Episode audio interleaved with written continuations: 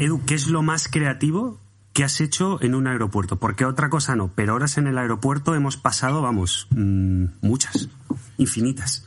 Yo pues he hecho pocas cosas creativas, desde luego, sobre todo comparado con lo que acabamos de ver. O sea, yo lo más creativo que he hecho en aeropuerto es encontrar dónde dormir cuando no había dónde y, montarme una, una, cama improvisada. Es lo más creativo que te puedo decir que haya encontrado, que haya hecho yo en un aeropuerto. ¿Tú, Alberto, tienes alguna anécdota así guay de, un aeropuerto? Ah, yo creo que lo más creativo que he hecho en un aeropuerto es en Singapur poder ir al cine, tío. Que tienen hasta un cine gratis con palomitas gratis y todo. es creativo por tu parte, es creativo por la suya, tío. Ah, bueno, cuenta como creativo. Pues entonces, yo lo más creativo entonces es eh, cuando volvimos de Tailandia, tío, hay un, hay un eh, lunch en Qatar que es increíble y yo, yo no lo conocía. Y entonces, cuando compramos los vuelos de vuelta, Alberto me dijo: Mira, tal, si compras el, el Turista Plus, puedes pagar luego un extra y ir a ese lunch y tal. Es un desfase. O sea, bueno, más, vale, ya está. Entonces, lo más creativo que he hecho en un aeropuerto ha sido ducharme.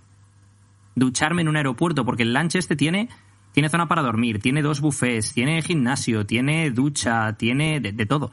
Y, entonces es lo más creativo que he hecho. Pero no por mi parte, sino por la suya. Es increíble. Los que... Yo tengo otra cosa mejor todavía, que es unos vídeos que grabamos en el aeropuerto de Bangkok. ¿Puede ser? Yo creo que sí, ¿no? Bangkok, en 2016. Phuket, Phuket.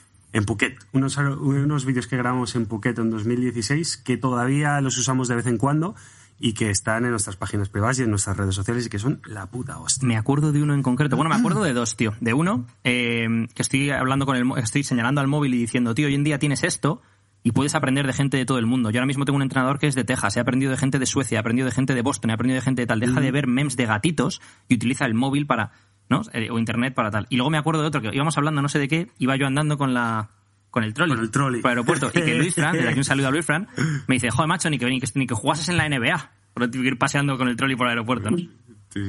Bueno, eh, vamos a salirnos del charco un poco. Eh, ¿Por qué hemos sacado el tema del aeropuerto? Porque Alberto, justo antes de empezar, que bueno, vamos a presentar a Alberto, Alberto Álvarez, a.k.a. de Macro Wizard, porque bueno, lo presentamos como si fuera de la familia. Spoiler alert. Eh, Spoiler alert. Cierro paréntesis. y nos ha traído un vídeo cojonudo que quiero que nos pongas eh, que después vamos a sacar en, redes sociales y que voy a intentar hacer una pequeña narración eh, mientras, mientras sale para que bueno la gente que, que no lo pueda ver.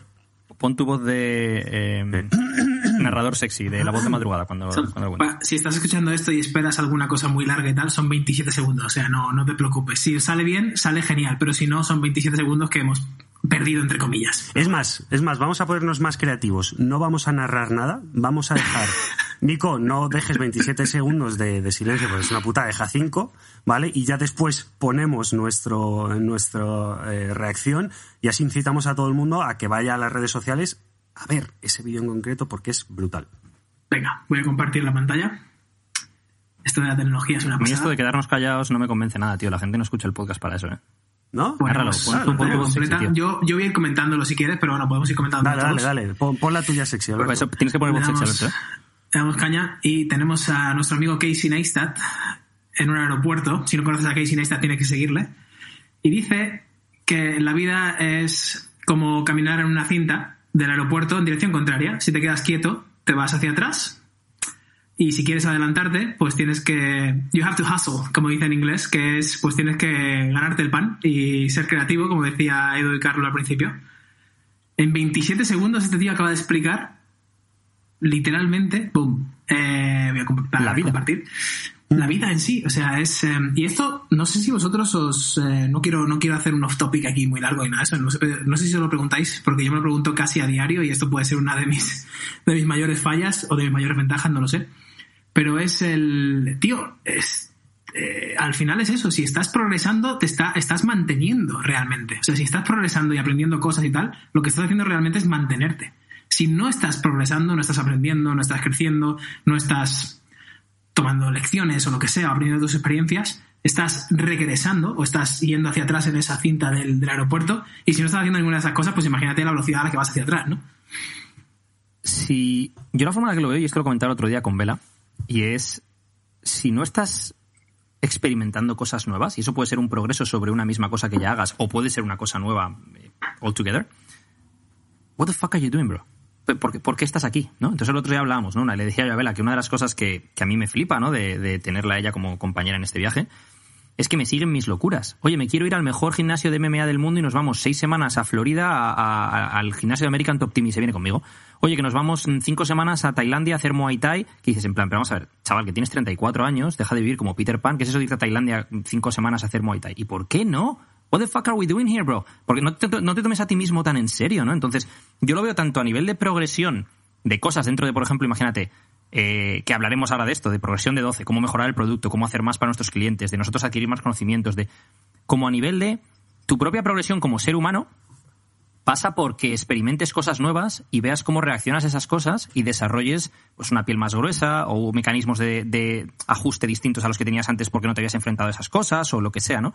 Y a mí, en lo de experimentar ser principiante en algo, mm, me encanta, tío, porque es una cosa que es es que solo te queda margen de mejora. Al principio da un poco de miedo, pero mola, sales de tu zona de confort cuando empiezas algo nuevo.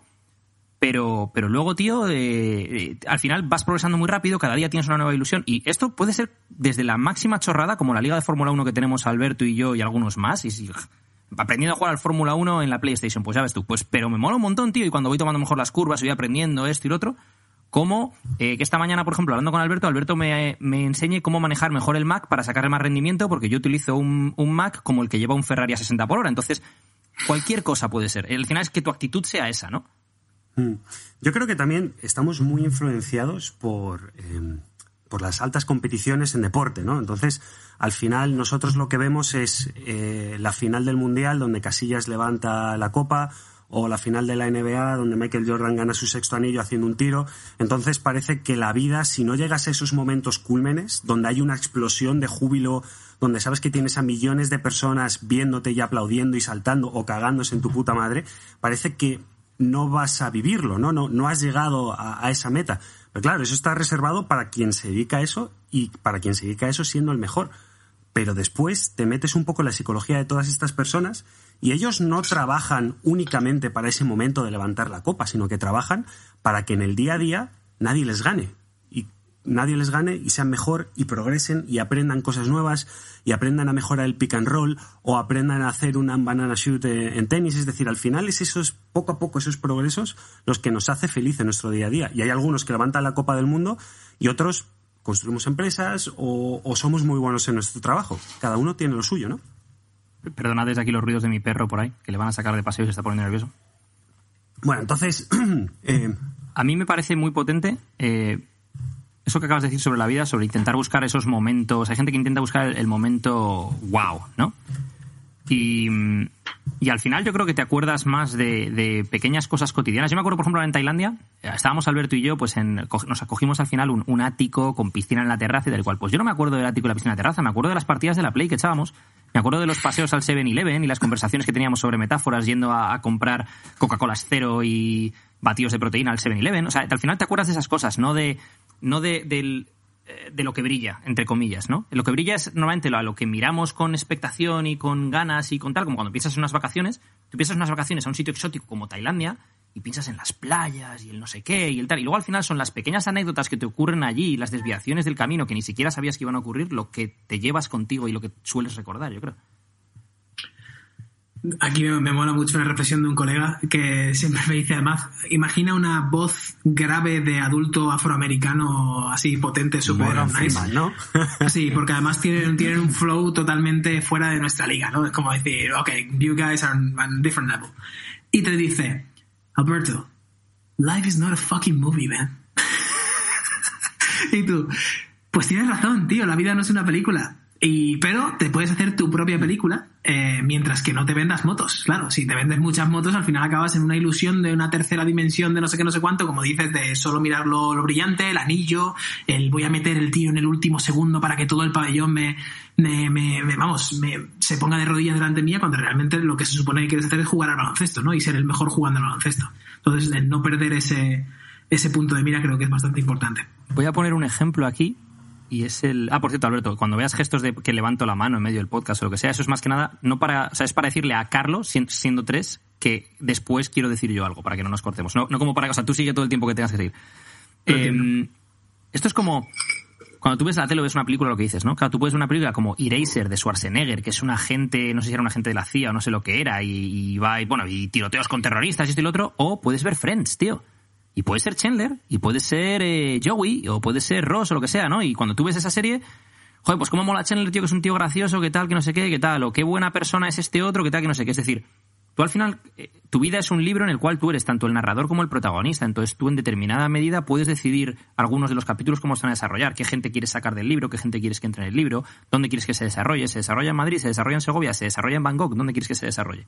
Eh, dentro de que estés, por ejemplo, en Madrid o en Segovia, pues puedes eh, ser una persona que le gusta irse el fin de semana a la sierra con los amigos o puede ser un tío que se va a, strip clubs a snifar coca del culo de una stripper, yo qué sé. O sea, tú eliges cómo quieres que se desarrolle el libro, ¿sabes lo decir? Entonces, el tema es em, que yo creo que vivimos una, una generación que yo creo que ha pasado antes también, ¿no? Pero más en esta generación por redes sociales, televisión y demás, en el cual la gente se frustra por no conseguir esos sueños eh, de infancia, como lo que dice Carlos, llegar a ser un Cristiano Ronaldo o un Michael Jordan o un Elon Musk o lo que sea, ¿no? Cuando el, 99,9999 periodo de gente nunca va a estar en eso y los highlights de la vida van a ser con quién disfrutes tu día a día y cómo aportes a, la gente que tienes a tu alrededor. Y la gente que tienes a tu alrededor puede ser una comunidad pequeña, puede ser, mm, yo qué sé, tío, a mí me flipaba cuando mi hermano pequeño eh, jugaba al fútbol sala de pequeño y el profesor de, de, fútbol de los niños pequeños que lo hacía gratis y les entrenaba y iba a los partidos, era como... O sea, es, es, ese tío estaba aportando un montón a esos niños pequeños, enseñándoles valores, enseñándoles un deporte, enseñándoles... No hace falta que te sigan 500.000 personas en Instagram, ni hace falta eh, que seas campeón de la Champions. O sea, impacta en la gente que tienes alrededor lo mejor que puedas, ¿no? A todo esto es la introducción más larga que hemos hecho hasta el momento, seguro. De hecho, eh, y, la menos graciosa, por otro lado. lo siento, lo siento, lo siento la seriedad del La, la, próxima vez pongo vídeos de memes de cantos y eso eh, bueno, hablando de Tailandia, no, no entremos en este tema. Venga, empezamos el programa, ¿eh? I cheated because I need You couldn't make money any other way? Bullshit. Life is this. I like this. Who the fuck is that guy? I feel the need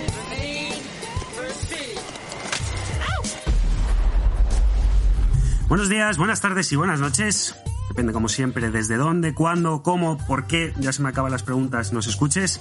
Como siempre, enfrente tengo a Eduardo Barreche-Uren. Edu, ¿qué tal? Muy bien, buenas tardes. Aquí con el sol de justicia sueco de las 8 de la tarde. Y es que nadie lo ve eh, y, nadie debería verte en realidad porque estás con unas gafas de Schwarzenegger probablemente en sus películas más chungas de los 80, en plan tipo duro, eh, que, que, bueno, no sé si asustan. Sí, un poco quizás, ¿no? No sé. No era el objetivo, pero... Pero es que, a ver, estas gafas... Ya nos desviamos. La historia de estas gafas está en que yo tengo las típicas Ray-Ban de aviador y las Wayfarer. Son como las dos muy clásicas y me gustan mucho. Pero al final el problema que tengo con estas gafas es que no quiero hacer nada con ellas que no sea pues ir a una cafetería a tomar un café, porque si no, no, o sea, no las quiero joder. Entonces, las Oakley, las Oakley que son mucho más deportivas, me permiten, o sea, yo llevo esto para cualquier cosa, o sea, desde si tengo que entrenar al aire libre en UP Marbella, en Marbella, como si me voy a la playa o me da por hacer cualquier deporte al aire libre o lo que sea. Entonces tengo las típicas Oakley negras, así como grandes más o menos y tal, que son pues unas gafas deportivas, o sea, tan simple como eso. ¿Que pueden ser de mafioso búlgaro en triple X? Pues a ver, puede ser, puede ser también, pero yo las uso para lo que las uso. ¿A quién tenemos hoy, tío? Claro, y que no se queda atrás nuestro invitado de hoy, Alberto Álvarez, a.k.a. Eh, de Macro Wizard, que, bienvenido, nos lleva una cintita de David Beckham también. O sea, hoy estamos que lo rompemos todos. Estamos que lo rompemos. llevo la cinta de David Beckham, la bici detrás. O sea, si alguien nos estuviera viendo, esto, vamos, que puedo decir directamente, no, estoy en mi zona secreta de la Antártida haciendo un research sobre cómo los pingüinos nos van a salvar la vida. ¿Y qué son las luces rosas esas que tienes ahí detrás? Es, es, mi indicador de bullshit. Cuando alguien dice alguna tontería. Empieza, empieza a parpadear como loco, ¿sabes? bullshit detector. sí, sí, sí. Bueno, eh, bienvenido Por eso encendidas 11 minutos, macho, claro, normal. Bienvenido, Alberto, otra vez en el podcast. Muchas gracias por acompañarnos. Gracias a vosotros. Y, bueno, ya hacíamos un spoiler al principio eh, de por qué está Alberto hoy, uno de los motivos de los que está. Y quisiera dar la palabra a Edu a que haga esta introducción, porque yo creo que es un momento mm, sobre todo importante, pero también emotivo, ¿no? Pues sí, voy a hacer, luego ya a lo mejor Nico lo puede hacer mejor, ¿no? Pero voy a hacer un poco de... Pues eh, Alberto le tenemos aquí por segunda vez y, muchas más veces que le vamos a tener, porque mm, eh, Alberto empieza a formar parte del equipo 12, lo cual ha sido un fichaje estrella. Esto es como cuando Florentino se trae a Zidane Y dices, joder, tal, es que el Madrid es muy bueno, sí, pero pues que Zidane es Zidane, ¿no? Entonces, ¿por qué hemos traído a Alberto? Eh, y por qué Alberto se ha unido, pues eso ya lo dirá él, ¿no? No voy a poner yo palabras en su boca. Pero ¿por qué nosotros le hemos traído? Es porque, bueno, Alberto y yo, en el tiempo que estuvimos en Tailandia, coincidimos en muchas cosas, tanto de influencias que tenemos como de formas de ver la vida y de formas de ver el fitness, de hecho. Y tenemos un proyecto muy similar, ¿no? Que es el acabar con el bullshit en el fitness y el un poco sacar a la gente de los dark ages, ¿no? En el intentar enseñar de forma práctica porque hay mucha gente que a día de hoy en el fitness, mucha teoría y mucho bla, bla, bla, y, muchas palabras complejas para darse palmaditas en la espalda a sí mismo. Y nosotros lo que queremos es qué es lo que es aplicable para la gente, qué es lo que es aplicable eh, para cualquier persona, qué es lo que es aplicable para esta persona o esta otra o esta otra en función de dónde están en su viaje, ¿no? En un libro que hemos leído los dos, bueno, yo estoy leyendo ahora, Alberto creo que lo ha leído ya, Changemaker, de John Berardi, dice John Berardi que él tuvo una revelación en su viaje en, en el fitness, ¿no? Que fue cuando se dio cuenta de que la industria del fitness estaba diseñada para midheads, estaba diseñada para gente que ya estaba metida en el fitness, estaba diseñada para gente que ya tomaba batidos de proteínas, ya iba al gimnasio, ya sabía lo que eran los carbos, las proteínas, las grasas, y no para el ciudadano de a pie que quiere mejorar su estilo de vida y quiere estar más sano y quiere conseguir una meta X, ¿no? Y eso es lo que intentamos hacer nosotros a través de 12 y eso es lo que, pues para lo que ha venido Alberto a ayudarnos, porque para mí personalmente, y se lo he dicho a él, y a él sé que le da vergüenza que diga esto, pero para mí Alberto es el mejor divulgador de fitness del, del mundo hispano. Porque es una persona que es capaz de transmitir conceptos complejos de una forma muy simple, muy accesible y entretenida. Entonces eso es lo que hace que le llegue a mucha gente. Entonces, eh, el traerle al equipo 12 nos va a permitir eh, que todas las herramientas que les damos a nuestros clientes puedan ser transmitidas hacia ellos de una forma mucho más educativa, mucho más didáctica y de esa forma se puedan asimilar mejor y sea más fáciles para ellos el, poder llevarse, pues como decíamos eh, el otro día nosotros en una conversación, el poder llevarse, si eres un arquero, pues tu eh, mochila llena de flechas, ¿no? Para que luego tú ya, cuando vayas con, esa, con ese arco y las flechas a cazar, puedas utilizar la que te dé la gana cuando te dé la gana. Y ese es el objetivo. Para mí hay una, esencia aquí que de, lo que has dicho que, bueno, comparto al 100% todo, pero esto lo comparto al si hubiera un 1000% no lo firmaría, ¿no? Son, son hermanos gemelos, que es vamos a llenarle de flechas el, saco o el, sachet del, arquero, de la persona, porque todos somos arqueros, no vamos a usar esa, esa analogía. En lugar de decirte que la flecha con la punta de oro de carbono es la más útil, eh, ah, lo que sea.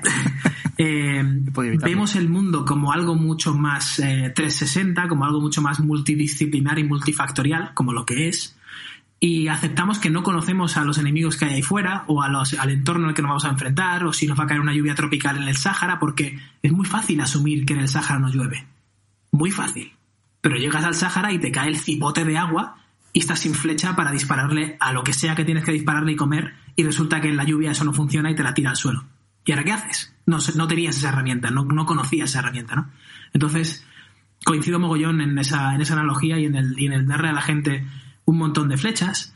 Y el, y el por qué unirme a 12 em, va muy de la mano también de compartir tiempo en Tailandia, a ver que compartíamos ese punto de vista. También que tú me comentaras cómo lo hacías con Carlos y el proceso que iba que había detrás de esto. No sé si te acuerdas una vez que estábamos cenando en, Phuket y me contabas con los ojos abiertos, tío, cómo, cómo Carlos te ayudaba y cómo los procesos iban funcionando y cómo el engranaje que teníais montado. Y yo eh, estaba como, como un niño mirándote en plan, qué guay. ojalá hubiera yo conseguido eso, ¿no? ojalá hubiera, tuviera yo a un Carlos o tuviera yo a una parte de engranaje tan, tan bien engrasada y que funcionara tan bien, porque de hecho dejé de hacer coaching eh, hace un año o algo así porque no me sentía cómodo, no me sentía bien y no era que no es que no fuera bueno, es que no me gustaba, no me levantaba de la cama diciendo voy a levantarme a ayudar a mis clientes de coaching, no, me levantaba en plan voy a compartir algo que he aprendido esta semana o voy a compartir esta pieza de contenido que aprendí en el 2010 que sigue aplicando para hoy pero con una perspectiva, como tú dices, entretenida,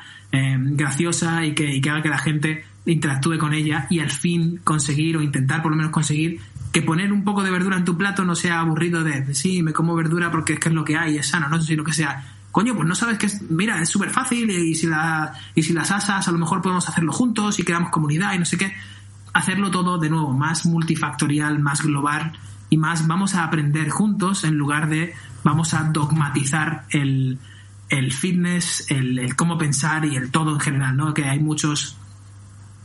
Vamos a resumirlo rápidamente. Hay muchas recetas ahí fuera, hay mucho how to do shit. Cómo hacer esto, eh, medita mm, haciendo esto, no sé qué, no, muchas apps, mucho, hay mucho, mucho, mucho, mucho de todo y la gente sigue sin meditar, sin comer bien, sin entrenar, sin pararse a pensar, sin no sé qué, no sé cuánto, porque es muy complejo el, el meter tu cuerpo y tu forma de vida en una receta, en un molde ya preestablecido. ¿Por qué no intentamos retar un poco a esa concepción y a, esa asunción del mundo de tiene que ser así y decir, tío, tú puedes que veas un círculo, pero ese círculo puede ser un cuadrado, un rombo, un, un, espejo refractario, o sea, es que hay muchos ángulos de vista para ver un puto círculo, con perdón de la palabra, vamos a abrir todos los puntos de vista y ya está, y luego el que quiera usar el círculo, que use el círculo, ya está.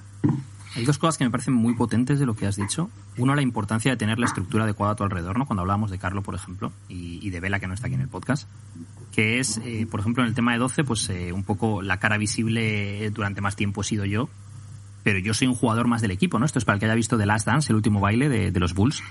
Jordan, y no digo que yo sea Jordan, eh, puedo ser Pippen, no lo sé eh, dentro del equipo. Jordan no ganó los campeonatos él solo, había un Pippen, había un Rodman, en su momento hubo un Grand Hill, es decir, o sea, es, hay otra gente dentro del equipo, ¿no? Entonces, Carlo, entre otras cosas, yo la persona que ha puesto, eh, ha ejecutado las cosas que yo quería, ¿no? Desde cuando hacemos un vídeo creativo de que pueda ser motivacional o de preguntas o de tal, no sé qué, la persona que plasma eso, lo que yo estoy buscando en un vídeo, que ese luego vídeo va a mi Instagram, es él, no soy yo. Yo no sé editar un vídeo, yo no sé grabar un vídeo ni editarlo, yo no sé hacer una web, yo no sé hacer una. Yo hay muchas cosas que no sé hacer que nunca se hubieran hecho si no hubiera sido por Carlos y entonces mi mensaje no se hubiera transmitido, que eso es lo importante, ¿no? Es decir, eh, yo puedo tener un mensaje, pero si no tengo el medio adecuado para transmitirlo y, la estructura que me ayude a transmitirlo, da igual, ¿no?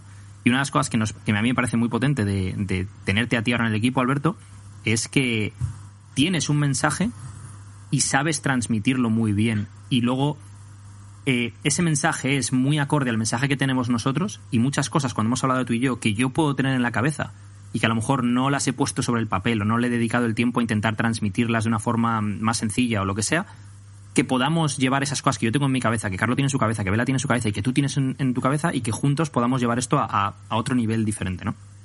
Me parece, eh, me parece muy potente porque, y esto me lleva a otro punto que es muy interesante, porque entonces eh, te permite, es como el que trabaja en su propia obra de arte o en su propio proyecto vital o, lo que sea, ¿no? No es lo mismo, por ejemplo, ir a jugar al baloncesto en la NBA en un equipo que, no gana campeonatos que intentar ganar un three No vas de la misma manera a los entrenos, no vas de la misma manera a los partidos, ¿no? Entonces, para mí, el rodearme de gente que tiene la misma ambición, y no hablo de ambición de números, de facturaciones y cosas estas, sino de como proyecto, de gente que quiere llevar esto al punto en el que yo sé que vosotros dos lo queréis llevar, que quiere impactar en la cantidad de gente que vosotros queréis impactar, eso hace que, las reuniones las hagas con ganas. Que cuando tienes que hacer X, que a lo mejor no es lo que más te gusta hacer, lo hagas con ganas porque tienes un proyecto y tienes un propósito. Entonces, yo creo que una cosa que se pierde mucha gente en la industria del fitness, y ahora hablo de profesionales del fitness, es el de no rodearse de gente que les complemente y les ayude a ser mejores, y eso lo que hace es que no puedan tener un gran propósito porque ellos solos no pueden conseguirlo. Entonces es como una pescadilla que se muerde la cola, ¿no? Eso es como, por poner el ejemplo en el que estamos, eh, estamos haciendo un podcast y estamos hablando sobre una temática. Entonces, eh, tú que eres el experto, por ejemplo, en el entrenamiento, Eduardo es el, experto en el entrenamiento, por ejemplo, hay, hay, un tema que va a salir y que todos sabemos que va a llegar ese, ese tema, ¿no? Algo de ejecución. Y entonces, en un punto, en vez de dejar que yo, que orgánicamente Edu llegue a esa decisión de decir eso y quede perfecto, me adelanta y digo, no, porque esto debería hacerse así. Mucha de la gente que trabaja, trabaja de esa forma, intentando, vale, yo lo sé, lo voy a dejar para que yo quedar como mejor. Nosotros como trabajamos es, vale, vamos a dejar espacio para que orgánicamente, ¿cómo queda mejor? Que esto lo diga Edu porque tiene que decirlo y porque está dentro de su mensaje. Pues vamos a dejar que sea así. Y las reuniones que hemos tenido con Alberto, eh, las pocas, bueno, pocas, las X reuniones que hemos tenido con Alberto, son pocas en comparación con las que vamos a tener, ha sido así. Ha sido un juego de equipo en el que cada uno sabe su rol, en el que cada uno vamos jugando y un poco el mítico ejemplo ya vuestro de eh, la pelota y la mermelada, ¿no? Si me, si me permites hacer aquí justo, es, pelota y mermelada y si alguien quiere buscar el término técnico para esto y ampliar un poco más sobre el cómo trabajar de esta forma, em, el jobs to be done, que es trabajos que necesitan eh, hacerse o necesitan completarse.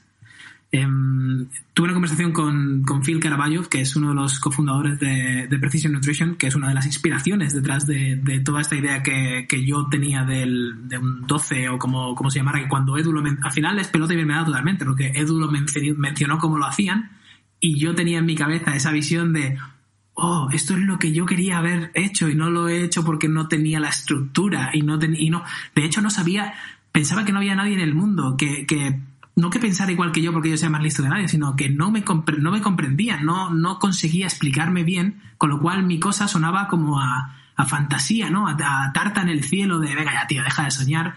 La gente quiere pagar 100 euros, que le des su plantilla, eh, tener resultados el 2% y el resto no tenerlos y decir que es normal porque no, ellos no valen para el fitness. Y ya está, y todo eso era universalmente aceptado, ¿no? Y, y claro, lo que, lo que a mí me quema por dentro es decir, ¿por qué tenemos que aceptar eso?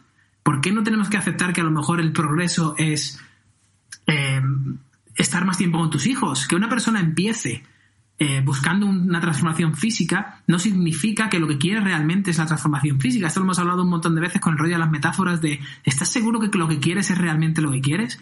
¿Qué pasa? Que si, si no le abres la puerta a la persona a conversar un poco más, jamás va a decirse a sí misma, primero, ya no a ti, ni a, sí misma, que lo que realmente quiere es pasar más tiempo con su hijo, pero no lo consigue por X, Y o Z y él piensa que es porque está gordo. Y no, no es así, ¿no? Entonces, esto es un poco el, el, pelota y mermelada y es decir, vale, en toda esa misión de vamos a abrir las puertas y las ventanas del mundo a mucha gente, incluyéndonos a nosotros mismos, ¿qué trabajos hay que hacer? Vale, pues hay el arquitecto, Eduardo, el que coloca las ventanas, Carlos, el que pinta las paredes, Alberto, el que pone los bordes de las, las ventanas de color madera, Vela, el que pone el suelo, Antonio, el que, ¿sabes? Y entonces te das cuenta de que cuando piensas en una estructura, piensas en los Chicago Bulls como jobs to be done, el anotador y el, y el que lidera el carro, Michael Jordan, el que organiza el carro y quién va dentro de cada pieza, Phil Jackson, el que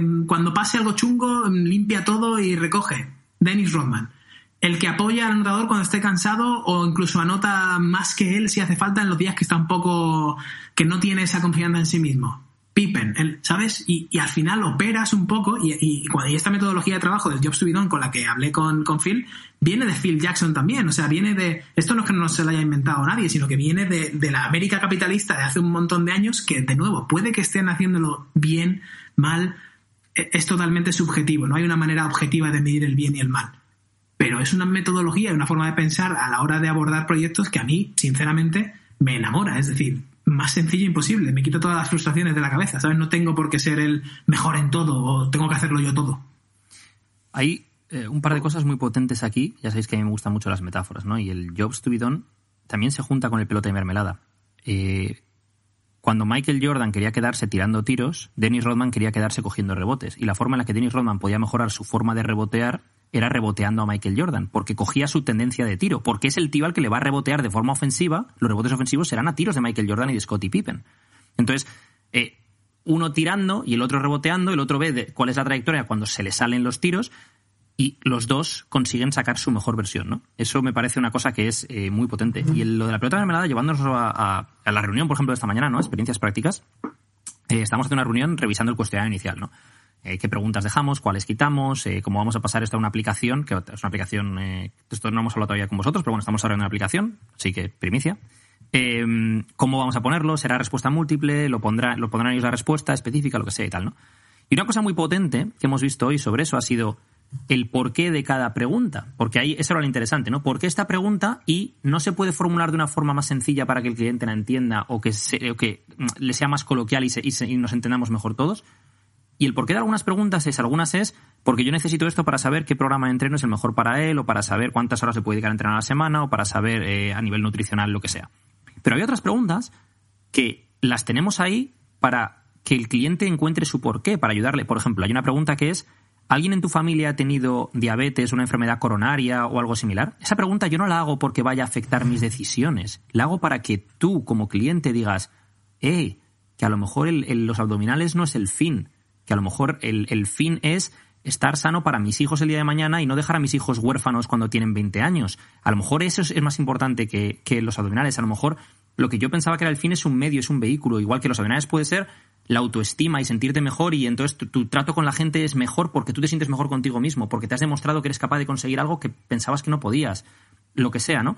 Y ahí es donde yo creo que eh, es donde el brainstorming y tener varias cabezas pensantes que ven el mundo de distinta forma porque han estado expuestos a cosas distintas es súper potente. Porque si es una sola, persona la que diseña ese formulario, lo diseña en base a su forma de ver el mundo y a sus propias experiencias. Pero cuando son varias personas debatiéndolo en base a lo que han visto con clientes, lo que han visto con amigos, lo que han visto con familiares o cómo ellos lo, lo, lo verían, entonces cuando surge la magia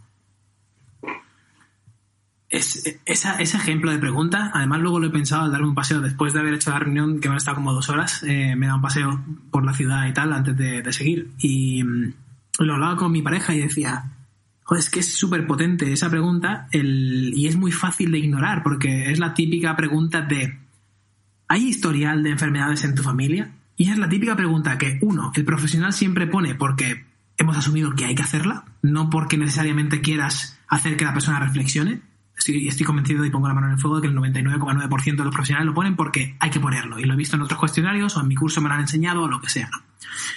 Y luego la persona que la responde es, eh, no es consciente de que la está respondiendo por algo más que simplemente responderla. De nuevo, la ves y dices, sí, esta es la típica pregunta que a lo mejor me la hacen porque si pongo que tengo diabetes o que han tenido diabetes mi padre, a lo mejor ellos no trabajan con personas diabéticas y me descartan. Con lo cual esta gente, siempre tenemos esa tendencia a estar en la defensiva de o ya me la, me la hacen por algo malo o me la hacen por cobrarme más o me la hacen porque así me pueden meter a un especialista en diabetes, no lo sé, ¿sabes? O cualquier cosa negativa, en lugar de pensar una visión más allá y decir, oye, a lo mejor me, la voy a responder, porque me la está preguntando por algo y voy a ver por qué me está preguntando. O directamente, y esto nos falla mucho también en la comunicación, responder en el cuestionario.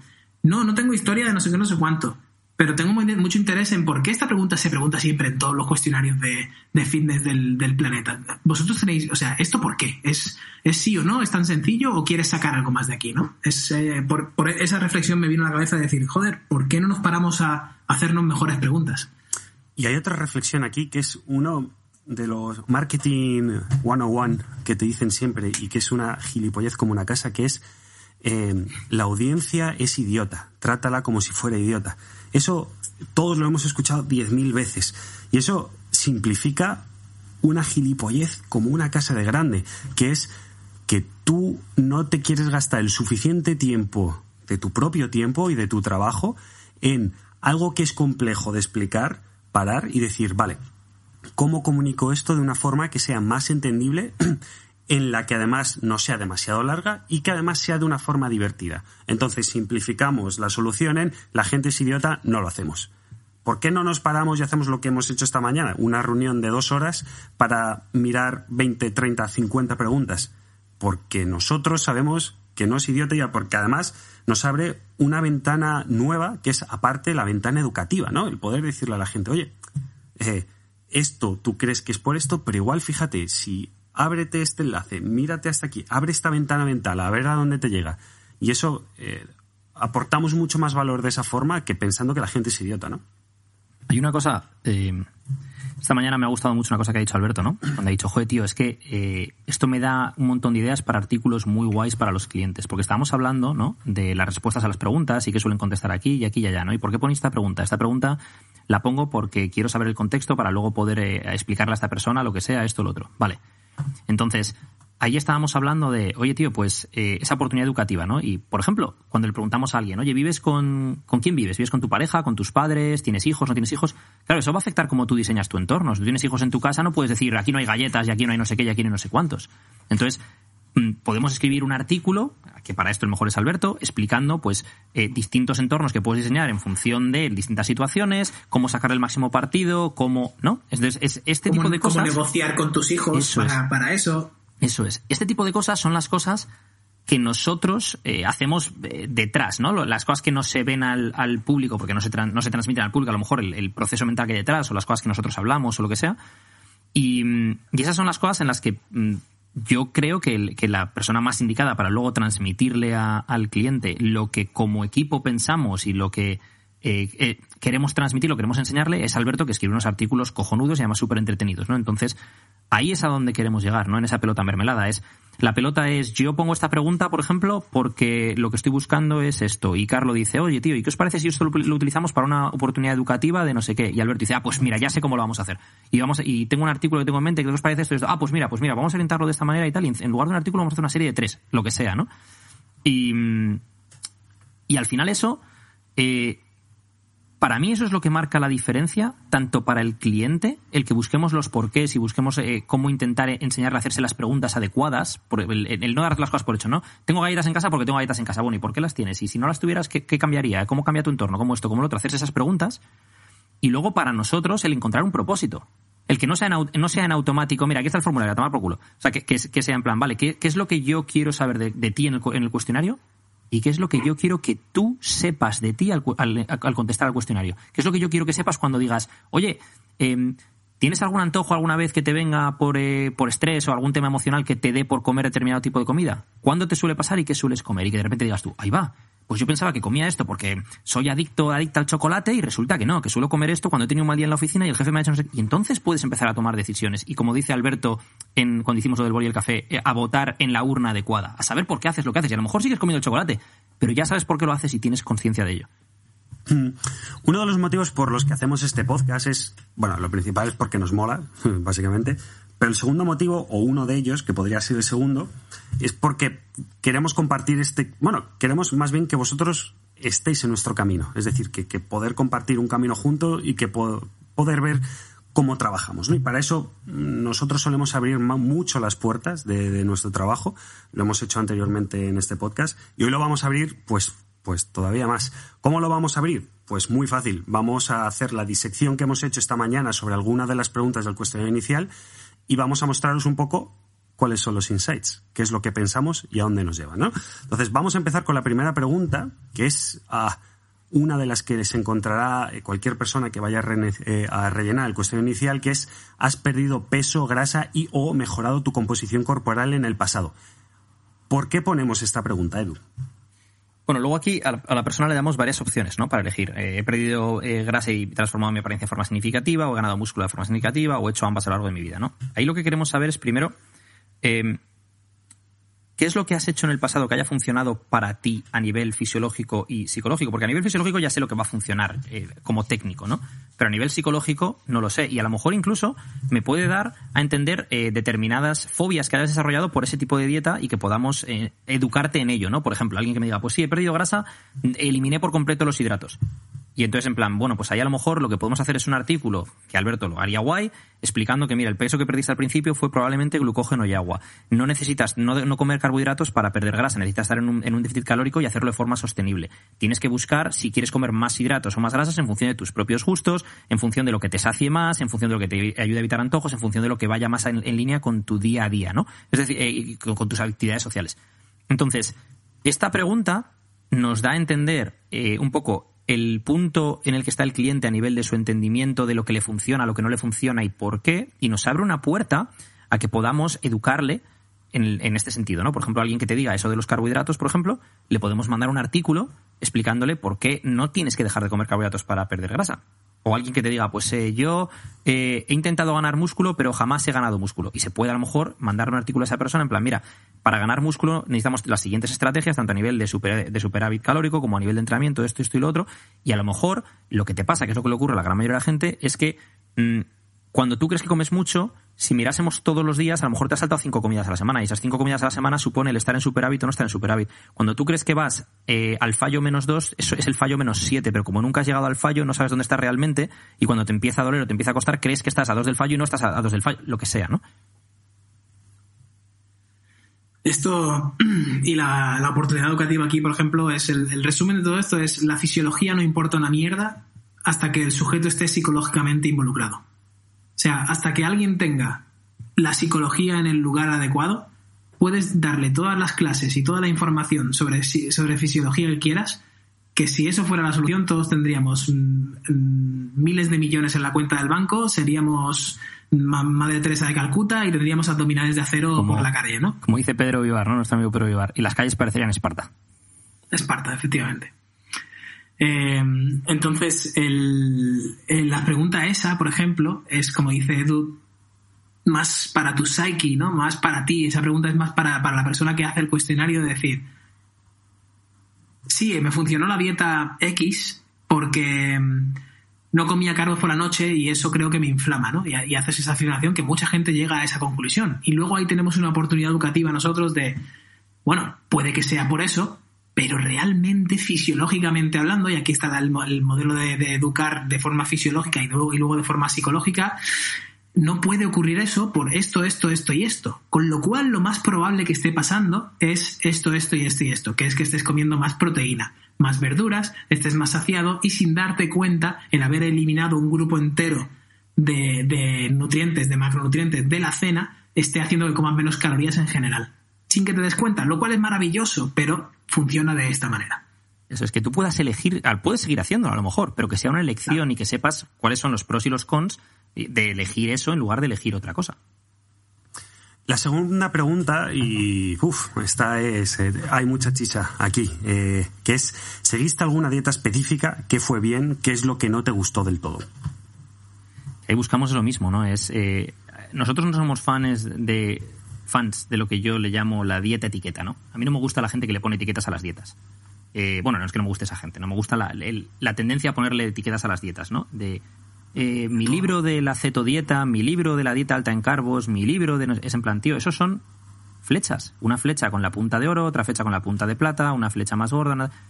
Pero lo que importa es, a lo mejor tienes la flecha de la punta de oro, pero esa flecha es muy pesada y esa persona no es capaz de, tensar el arco con esa flecha, o yo qué sé. Es decir, esos son flechas.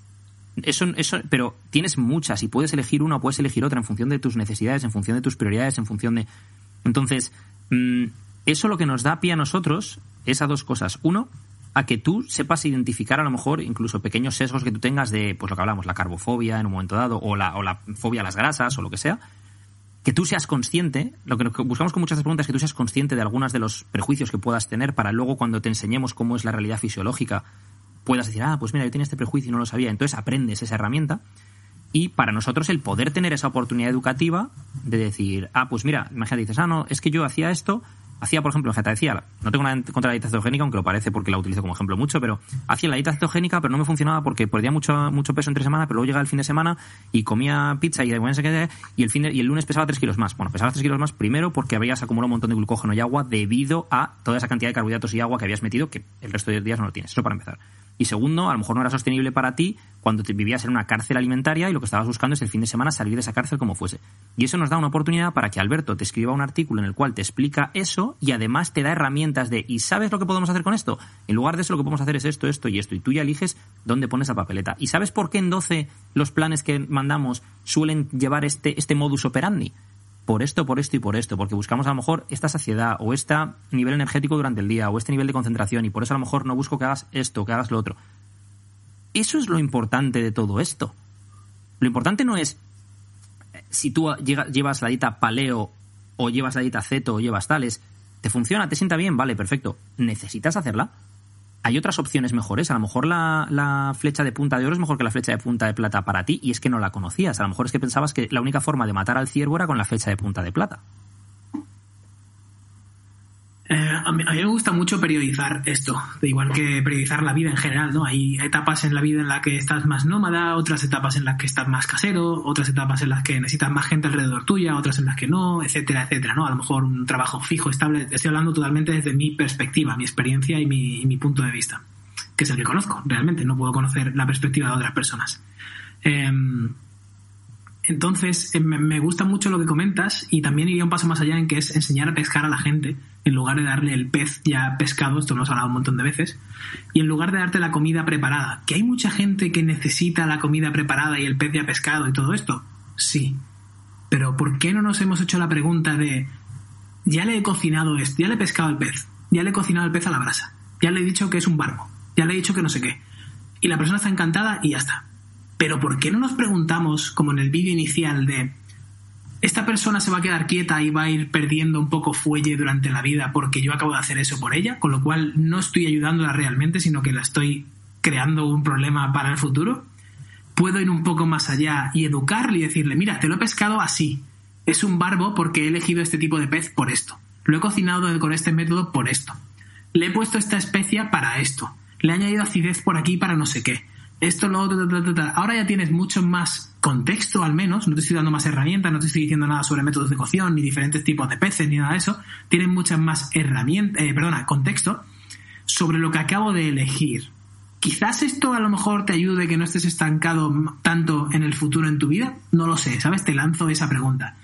Y claro, todo esto, estos, no sé, 10 o 15 minutos que hemos estado eh, comentando esta pregunta, está escondido en, una pequeña pregunta, ¿sabes? De, bueno, en tres realmente, de seguiste una dieta específica, qué fue bien y qué es lo que no te gustó del todo. Y, desde aquí, yo qué sé, me gustaría animar un poco a algún profesional del fitness, de, la arquitectura, de cualquier cosa, a, stay hungry, motherfucker, ¿sabes? no, no nos conformemos, no tengamos esa asunción de va, el edificio se queda de pie, ya está bien hecho. No, joder, y a lo mejor hay, o sea, que esté ya, que esté hecho y que funcione bien no significa que no pueda ser mejor. Que no significa que todo el mundo tenga que buscar lo mejor, pero un, check, un check periódico, ¿sabes? De igual que hacemos, yo no sé si lo haces tú, Edu, Carlos, pero yo cada X meses me hago mi máximo de peso muerto para ver dónde estoy de, fuerza. Es decir, ah, a lo mejor he perdido un poco de fuerza, me veo un poco fofillo y tal, venga, voy a hacer 180 kilos a ver cómo, que hace seis meses iba bien hostia, pues no se levanta del suelo. A lo mejor es un día malo. Venga, mañana o dentro de una semana lo intento de nuevo. Lo intentas de nuevo, hostia, pues me estoy columpiando. estoy, no os recomiendo que hagáis eso en casa. No, no os recomiendo que hagáis eso en casa, pero un check periódico de algo. Con, el que el ejemplo del peso muerto no os recomiendo que lo hagáis si, no habéis entrenado previamente durante un tiempo para, estar preparados para ello. Pero sí, entiendo perfectamente eh, lo que quieres decir. Y. Mm, y lo comparten en, en, eh, esto es para muchos ámbitos de la vida. O sea no es eh, no tiene que ser la fuerza no eso que dices tú o sea pueden ser muchas cosas no incluso un check puede ser eh, oye tío te acuerdas de x persona hace tiempo que no hablas y una conversación de 10 minutos solo por hacer un check con esa persona de oye estoy aquí todavía eh o sea en plan de seguimos siendo amigos o seguimos lo que sea no em, al final tío yo hay una cosa que yo creo que se pierde mucho de vista en el mundo del fitness y es que esto es de personas para personas. Es decir hay una persona detrás de ese, de ese, de ese formulario. Y, esa persona tiene una vida, tiene, pues puede tener hijos o no, puede tener, vivir con alguien a su cargo o no, puede tener un trabajo más o menos activo, puede tener tal. Y lo que es importante ahí es tanto que nosotros tengamos eso en cuenta como que esa misma persona, en lugar de, de, actuar en automático como hace normalmente en su día a día, se pare a ver qué cosas hace en su día a día que son modificables, qué cosas hace en su día a día que no son modificables por cómo es su vida en este momento, y que entienda qué ocurre si las modifica y que elija si las quiere modificar o no. Es decir, a lo mejor en lugar de querer comerse una dorada, se quiere comer una lubina. Y, cómo se pesca la dorada, cómo se pesca la lubina, cómo se cocina la dorada, cómo se cocina la lubina, ¿no? Pero que también creo que es fundamental, y ahí es donde entra lo de personas para personas. Esa es la persona que es el cliente. Y luego lo que nosotros como equipo tenemos que tener en cuenta ahí es, yo a lo mejor no te puedo enseñar el mismo día a pescar la lubina, a cocinarla y hacer. Es decir, tengo que darte esta información poco a poco con determinados pasos para que puedas asumirlo y ponerlo en práctica, porque de poco sirve información que tú no sabes poner en práctica. Entonces ahí es donde entra la parte de, eh, mira, por ejemplo, este es tu plan nutricional, vamos a hacer esto, y necesito que vayas cogiendo esos hábitos y que los vayas poniendo en práctica. Ahora, ¿por qué hacemos esto? Ah, pues mira, esto lo hacemos por esto, por esto y por esto y por otro. Y a lo mejor tú en un futuro decides que esto prefieres hacer otra cosa para conseguir el mismo objetivo, porque en lugar de, eh, lubina quieres dorada o en lugar de la flecha con la punta de oro la quieres la de plata, yo qué sé. Aquí además, uno de los motivos por lo que yo creo que todos nos levantamos eh, muy motivados a trabajar, o yo al menos en este caso, es eh, por el trabajo de divulgación que podemos hacer y que desde aquí, eh, al menos yo llamo públicamente a los profesionales del fitness a que hagan. Porque claro, el problema es que hay un gap, ¿no? hay un hueco donde tú como empresa fitness puedes llegar y enfocarlo de dos formas, ¿no? Enfocarlo de la forma de la que intentamos hacer nosotros, que es vamos a darte las herramientas, vamos a darte la educación, vamos a llegar más tarde o más temprano, pero vamos a llegar, vamos a, llevarte este mensaje, te vamos a hacer pensar y es un mensaje mucho más complejo que es mucho más difícil de digerir por parte de los consumidores. Y después están los que se aprovechan de la necesidad de encontrar atajos mentales que tiene la gente, ¿no? De, eh, vale, vamos a ver, trabajo 10 horas al día, estoy engordando, vale, ¿cuál es el atajo mental que me ofrece este tío del fitness? Uh, la dieta cetogénica. Pues vamos a por ella. Entonces, claro, al final es un producto muy simple, muy sencillo, que no te hace pensar que es una religión, ¿vale? Es una religión de, no, los carbos son mierda y me hacen engordar, no, los puedo tomar a partir de las 6 de la tarde, bla, bla, bla, bla, bla. Entonces, claro, al final, eh, compra la gente algo que realmente no es necesario y no es correcto y como decís vosotros, hay un montón de otras flechas. Ya no es que sea correcto o no, o sea, la dieta cetogénica te puede ir fantástica. Eso es. A nivel Mm. cognitivo, a nivel de tu estilo de vida, puede encajar guay con tu estilo de vida y tal y cual, ¿no? Pero eh, que tú sepas que esa es una flecha, que sepas que otras flechas hay a tu disposición y que sepas cómo funciona. Y a lo mejor coges y dices, tío, pues voy a probar dieta cetogénica un tiempo a ver cómo me funciona tanto a nivel cognitivo como de estilo de vida, como esto, como otro. Voy a probar durante otro tiempo una dieta alta en hidratos. Y te vas a dar cuenta de que no, mm, si, si la haces bien, no vas a necesariamente ganar peso y puedes de hecho perder grasa mucha con alta en hidratos. Yo, yo mis, pierde- mis, fases, de pérdida de grasa propias siempre las hago altas en hidratos. Por una serie de motivos que no vienen al caso aquí ahora, ¿no? Entonces, eh, al final lo importante es sobre todo esa parte, ¿no? Eh, la parte de, eh, de que la gente entienda no solo qué flechas tiene a su disposición, sino por qué usar una o usar otra y cómo se usa esa flecha. A lo mejor la flecha de la punta de plata no se usa igual que la de la punta de oro, ni en la misma situación, y a lo mejor para matar al ciervo utilizas la de plata, para matar al bisonte utilizas la de oro, y que es, que es más gruesa, y cuando tienes que utilizar esa, a lo mejor el arco que necesitas eso es lo, eso es lo realmente importante, ¿no? El tema de esto es donde yo veo el, el, eh, problema, entre comillas, en el mundo del fitness, es en que muchos profesionales es más fácil vender, si tú quieres ganar dinero, es más fácil hacer una dieta etiqueta y vender ebooks sobre esa dieta y, ca- y camisetas sobre esa dieta si hace falta y vender todo sobre esa dieta que educar a la gente y sentido común porque vende menos, lo que dices tú de los atajos mentales, ¿no? Vende, vende menos decirle a la gente, oye, sentido común, hay muchas opciones, hay esto, hay lo otro, tal y cual, que decir, este es el método, esta es la única forma, panacea, pócima de panoramics, esto es, lo- esto es lo que te da los resultados, tal y cual. Y El ya mítico depende de 12, ¿no? nosotros siempre O bueno, decimos tuyo, depende, grises, depende, tal y cual, ¿no? Depende, depende. Y, depende. eh, y aparte, a nivel educativo, requiere mucho menos. Tú le dices, no, esto es lo que funciona, olvídate de todo lo demás, pim, pim, pim, pim, pim, pam, en lugar de decir, no, mira, esto, esto, esto, esto, esto, lo otro, ¿no? Entonces, eh, yo ya te digo que uno de los, uno de los motivos por los cuales eh, estoy encantado de que Alberto esté con nosotros es porque en la industria del fitness yo suelo ver, y, y corregidme si me equivoco o no sé si veis vosotros lo mismo, pero yo veo dos tendencias muy marcadas ahora mismo la tendencia de la dieta etiqueta, es decir, la persona, o, o- entreno etiqueta, me da igual, ¿eh? que se adhiera a un tipo de entrenamiento, un tipo de dieta específica solo, que esa es la única forma de conseguir esto, esto, lo otro.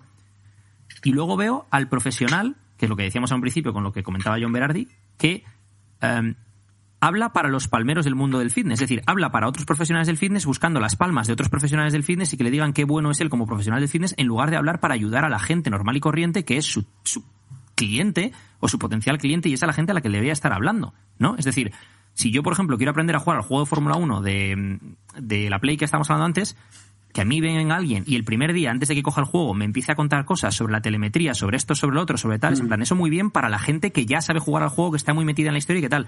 Yo el primer día necesito eh, la ayuda de freno, la ayuda de tracción, la ayuda de no sé qué, la ayuda de tal. Y luego me voy quitando las ayudas y voy bajando la ayuda de tracción o la de freno de la alta a la media, de la media a la baja y tal. Y ya llegaré a la telemetría. Pero hay mucha gente que solo le habla a los de la telemetría, ¿no? Perfecto, pues vamos al siguiente punto. Entonces, que es otra de las preguntas que nos hemos planteado hoy es ¿cuántas veces comes al día, incluyendo snacks y picar? Y este tiene mucho trasfondo porque la gente realmente no se da cuenta de todas las veces que come al día, ¿no? Una cosa que hablábamos hoy, y creo que es lo, fundamental de esta comida, es para que la, la persona al rellenarlo se dé cuenta, ¿no? Eh, es decir, ah, yo como solo dos veces al día, no desayuno y pesas 20 kilos de más. Hay algo aquí que me falla, ¿no? A lo mejor te tomas tres cafés de Starbucks con nata y, y tamaño grande y esto y lo otro, ¿no? Y a lo mejor no eres ni consciente. Y además de esto, normalmente pedimos un diario nutricional, ¿no? Escríbeme durante tres días todo lo que comes. Y a ser posible que sean dos días entre semana y un día el fin de semana, porque no se come igual el fin de semana que entre semana.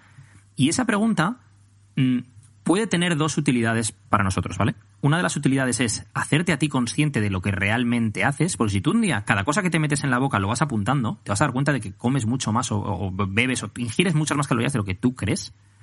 Y dos, me van a dar a mí eh, una idea de dónde estás tú a nivel de cuál, más o menos cómo son las calorías que estás consumiendo a día de hoy, cómo son tus macros actuales, tal y cual, para que yo a la hora de establecer un- eh, unos macros iniciales, que tú a lo mejor ni siquiera vas a ver los macros, tú lo que vas a recibir son las recomendaciones nutricionales, tal y cual, pero yo a la hora de establecer esos macros iniciales, eh, tenga en cuenta no solo fórmulas y cuánto pesas y tu peso multiplicado por no sé cuánto y tal y cual, sino que también tenga en cuenta cuál es tu ingesta calórica actual y más o menos cómo son tus macros actuales. Entonces, co- consigue dos cosas, ¿no? Que nosotros sepamos cómo estás eh, comiendo y que, cómo, de dónde deberíamos empezar, y otra que lo empieces a saber tú que antes a lo mejor no lo sabías. Y una tercera, y ahí es donde entran los artículos de Alberto, ¿no? Y entra ahí la oportunidad de Alberto de, oye, a lo mejor no te estás dando cuenta de que esto, esto, esto. Y a lo mejor, por ejemplo, si a esos cafés de Starbucks, en lugar de tal, le quitases no sé qué y hicieras tal, a lo mejor, una, una cosa que puso Lourdes el otro día, me hizo gracia porque la- el- alguien le jaleó y tal, ¿no? Y luego estábamos haciendo nuestra eh, liga de Fórmula 1 por la tarde y le dije yo, tío, yo es que no me gusta meterme en estos fregados porque luego la gente es muy coñazo. Y Alberto puso, eh, cambia la Coca-Cola por una Coca-Cola cero, una Coca-Cola light. Y a lo mejor son 150, 200 calorías menos. Y ya le llegó el tipo, no, pero es que los edulcorantes, porque un estudio con las ratas, vale, si una rata pesa un kilo y medio, la, la, la cantidad de edulcorante que le han dado, lo que sea, ¿no? O un estudio que hicieron a 400.000 personas, vale, y el estudio ese tenía todas las variables en cuenta, controlaban todo lo que comían, todo lo que bebían, todo lo que tal, o sea, estaba hecho en un laboratorio, o esta gente hacía su vida normal y corriente y luego, y luego, y luego contestaba un Eran cuestionario. cuatro- 450 450.000 personas durante 16 años. Digo, si han conseguido mantener a 450.000 personas en un laboratorio durante 16 años, me creo todo lo que salga de ese estudio. Claro. O sea, Claro. aparte de que deberían de estar en la cárcel los que han mantenido Eso también, durante 16 años a una- a yo ahí cuando le dije a Alberto, 50.000 le dije, "Jo, es que me- yo es que no me meto en estas jaranas porque no lo haga la gente tal y cual, ¿no? Pero ahí, eh, Alberto lo que estaba haciendo es darle a esa persona o a, o a- a ese público que, les, que estaba viendo esa publicación una herramienta práctica. Beber Coca-Cola es un hábito, no has nacido con ello y el, y el sabor, el gusto por ese sabor lo has desarrollado con el tiempo, igual que desarrollas el gusto por el café, el gusto por el alcohol, el gusto por los cigarros o lo que sea. Y hay una cosa que tú te puedes desentrenar de un hábito, pero es más fácil, es más sencillo sustituirlo por otro muy similar. Entonces, si tú sustituyes una Coca-Cola por una Coca-Cola cero, es más fácil eso que quitarte todas las Coca-Colas. También depende de la, mentalidad de cada persona. Hay gente que, que es blanco-negro, le funciona muy bien y lo quito todo y ya está, ¿no? Como yo, por ejemplo. Pero si a esa persona le cambias la Coca-Cola por la Coca-Cola cero y antes tomaba tres Coca-Colas al día y ahora toma tres Coca-Colas cero, ¿creo yo que tomar tres Coca-Colas cero al día es sano? Pues probablemente no sea lo mejor. Pero es mucho mejor que tomar tres Coca-Colas. Para muchísimas cosas. Para los niveles de insulina, para, o sea, nive- nivel de azúcar en sangre, para tu peso. El, sobrepeso es el mayor problema de salud que nos encontramos hoy en día con la gente. Si una persona con, pierde 20 kilos, todos sus marcadores de salud mejoran. Entonces, simplemente eso, que sí, que a lo mejor lo idóneo es que le digas, en lugar de eso bebe agua. Vale, y ahora, practicidad, ¿le va a funcionar beber el agua? Hay gente que sí, hay gente que no. Y si no le funciona beber el agua, pues cambiar la Coca-Cola por una Coca-Cola light una Coca-Cola cero. Y, y- y- y ya te buscarás otras formas más adelante. Entonces, O no, o no hace falta no. O sea, eh, si es que tienes que llegar a eso, depende también de lo, cómo lo cómo hagas, ¿no? Pero ahí es donde está esa parte de em, de lo que dice el libro, del dicho al hecho, de la teoría a la práctica, hay un, hay un puente que hay que atravesar. Y ese puente es distinto para cada persona. Y yo, por ejemplo, si te doy un plan nutricional 12, no te voy a recomendar que bebas Coca-Cola cero. De hecho, te voy a decir que no la bebas. Pero cuando tú me preguntes a través del grupo de Facebook privado, oye, ¿y puedo beber tal? Yo, tío, yo cuando voy con mis amigos, pues, bebo Coca-Cola cero, mejor que beber otra cosa. O mm, contexto, por ejemplo, cuando me dice, ¿me puedo beber una cerveza? Contexto. ¿Cuál, ¿Qué quiero decir yo cuando me refiero a contexto? Punto número uno. ¿Cuáles son tus prioridades ahora mismo y a qué plazo? Me quiero quedar súper seco de aquí a un mes. Vale, pues a lo mejor mm, esas calorías te- mejor que las, que las tomes otra cosa. Vale, no te las bebas. Siguiente, eh, parte del contexto. ¿Te vas a beber esa cerveza tú solo en tu casa a las 9 de la noche porque estás estresado, porque has tenido un mal día en el trabajo o estás en una comunión con gente de tu familia que no es hace tiempo y tal igual y no sé qué? O estás viendo un partido de fútbol con tus amigos o estás viendo la Fórmula 1 el domingo y, y es tu cerveza del domingo con tus amigos. Es que el contexto lo es todo. Esa, esa cerveza es algo más que una cerveza. Es tiene es un vínculo social con otra gente, es una forma de conectar con otra gente en un momento dado, el ir a tomar esa cerveza. Con... Es que eso es más importante a lo mejor que los putos 200 gramos mm, de, de grasa que... O sea, es decir, al final esa es la parte que tenemos que tener en cuenta, ¿no? Aquí, aquí yo iba y quería añadir el, el- la facilidad que tenemos por complicar absolutamente todo. Em, porque estamos aburridos, eso va a empezar. 2020 eh, tiene que venir una pandemia para que nos empezamos a, recuperar hobbies y tal. La- Las máquinas de coser suben un 300% las ventas y cosas así. De decir, las máquinas de coser siempre han estado ahí, los puzzles también. Tiene que venir una pandemia para recordarte que eh, puedes parar un momento y hacer cosas con tus manos. Pero bueno, eso es otro tema completamente distinto, pero que va a colación de nos encanta complicar las cosas y nos encanta el drama y, y si suena complicado y suena no pain no gain lo puedo vender mejor en mi grupo de colegas, seguro que funciona mejor. Aunque luego los resultados digan lo contrario. Porque la pregunta que yo aquí le haría a la, a la persona que me dice, ¿puedo beber cerveza? es, ¿qué dicen tus resultados?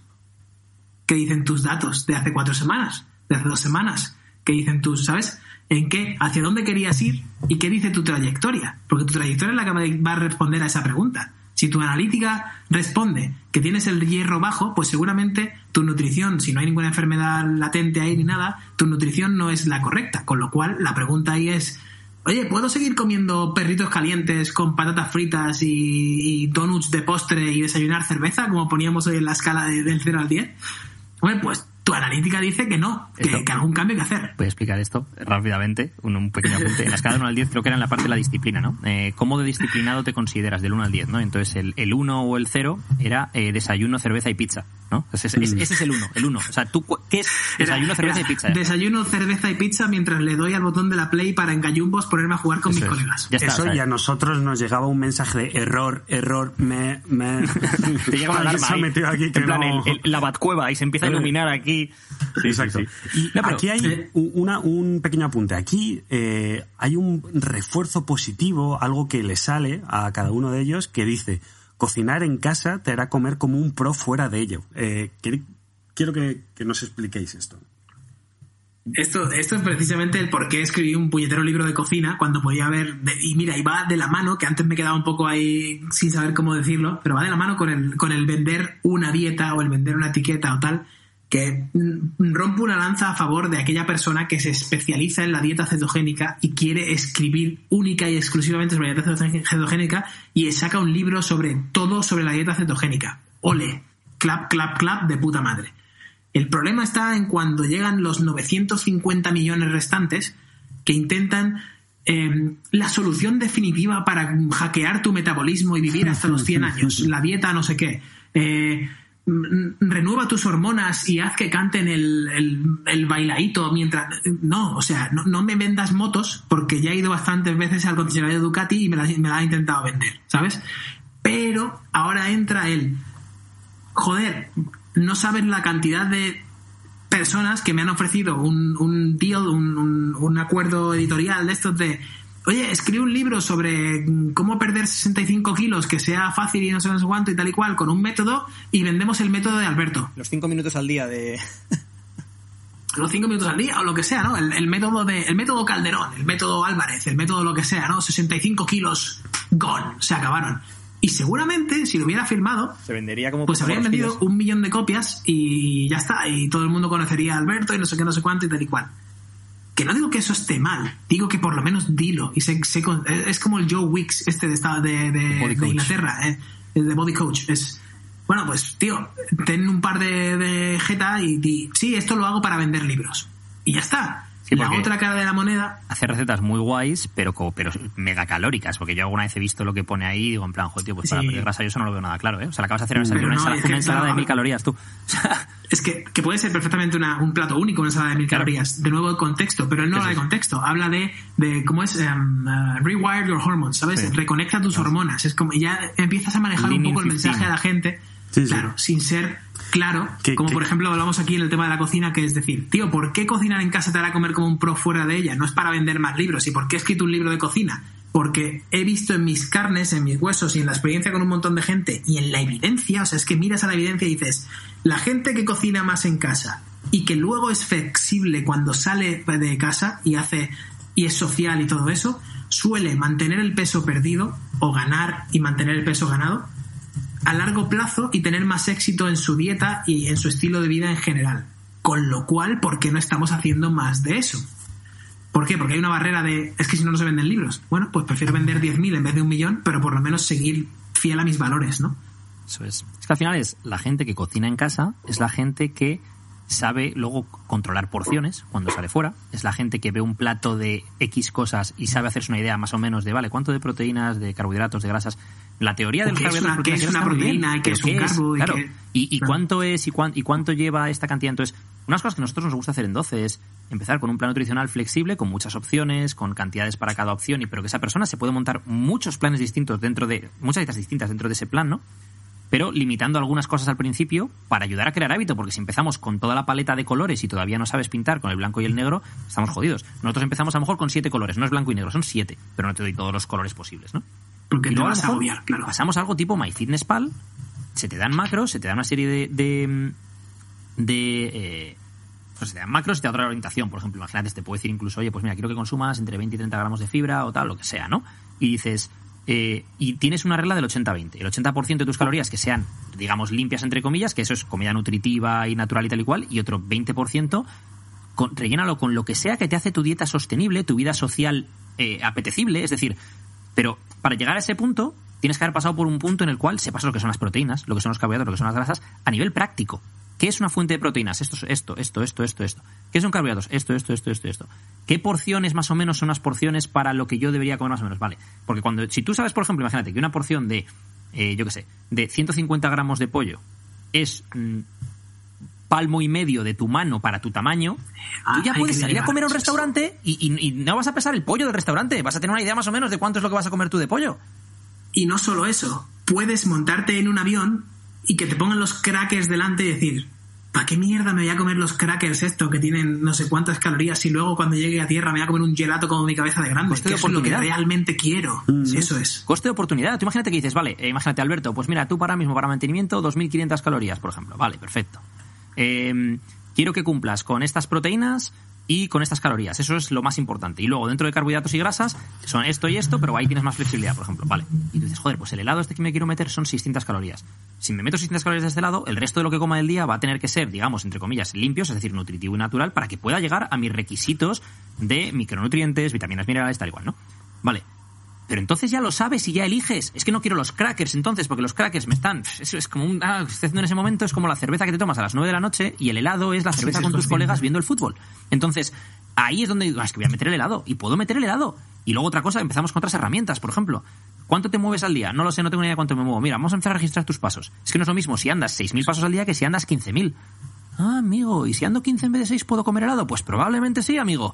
Entonces ahí es donde entran otra serie de variables, otras flechas que pues la población desconoce y eso queremos eh, transmitirle, ¿no? Entonces, am, para mí lo fundamental de, de- de todo esto, desde el punto de vista de, el entrenador, el preparador, eh, la persona que diseña el programa, es decir, si a nosotros, diseñando lo que estamos diseñando, no nos ilusiona el proyecto, no es lo suficientemente grande como para que nos ilusione, entonces se convierte en algo rutinario que vas pasando pa, pa, pa, pa, y te da igual todo. Entonces, y esto lo digo sobre todo ya no para potenciales clientes, no quiero vender 12, esto, esto no va de esto. Esto lo digo para eh, cualquier persona que tenga un proyecto en su vida, tanto si es una persona del fitness como de fuera del fitness. Es, em, si no estás haciendo algo que te ilusione, intentas ser el mejor en ese proyecto, intentas hacerlo lo mejor posible, pierdes las ganas. Si yo me pongo a jugar al Fórmula 1 ahora con Alberto y no intento hacer mi mejor vuelta en cada vuelta, entonces ¿a qué coño estoy jugando? Es que entonces no me divierte el juego. No, no sé si me explico. Y esto mismo Sí. lo aplicarías. Tú imagínate que estás tirando canastas y no las quieres meter.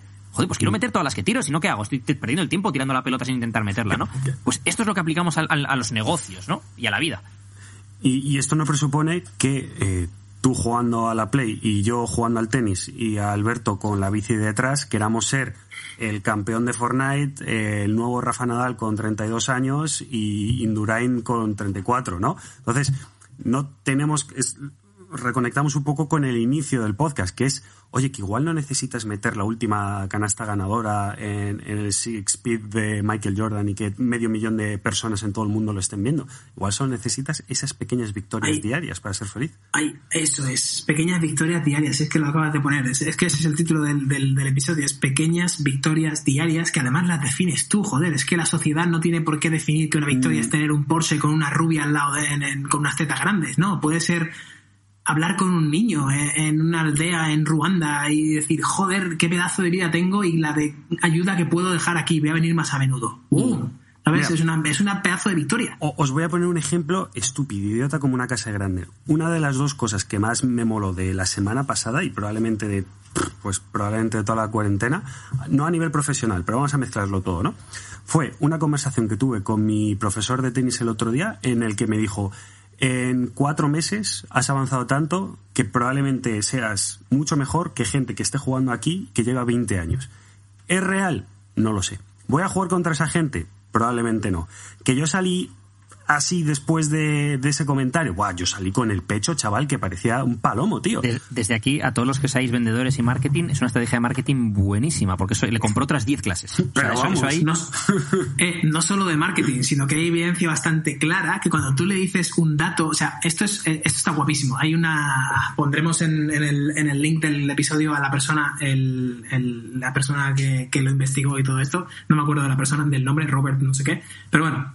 Escuchas a Robert hablar de esto y te dice, hay una forma muy fácil de, de coger de forma cognitiva a alguien y, y, que sea mucho más capaz de lo que, de lo que es y que tú sabes que él es más capaz, pero no vale decirle, oh, eres más capaz de lo que crees, eh, venga, atrévete. Y dices, sí, vale, ok, eh, llenas alas, ¿vale? Mm.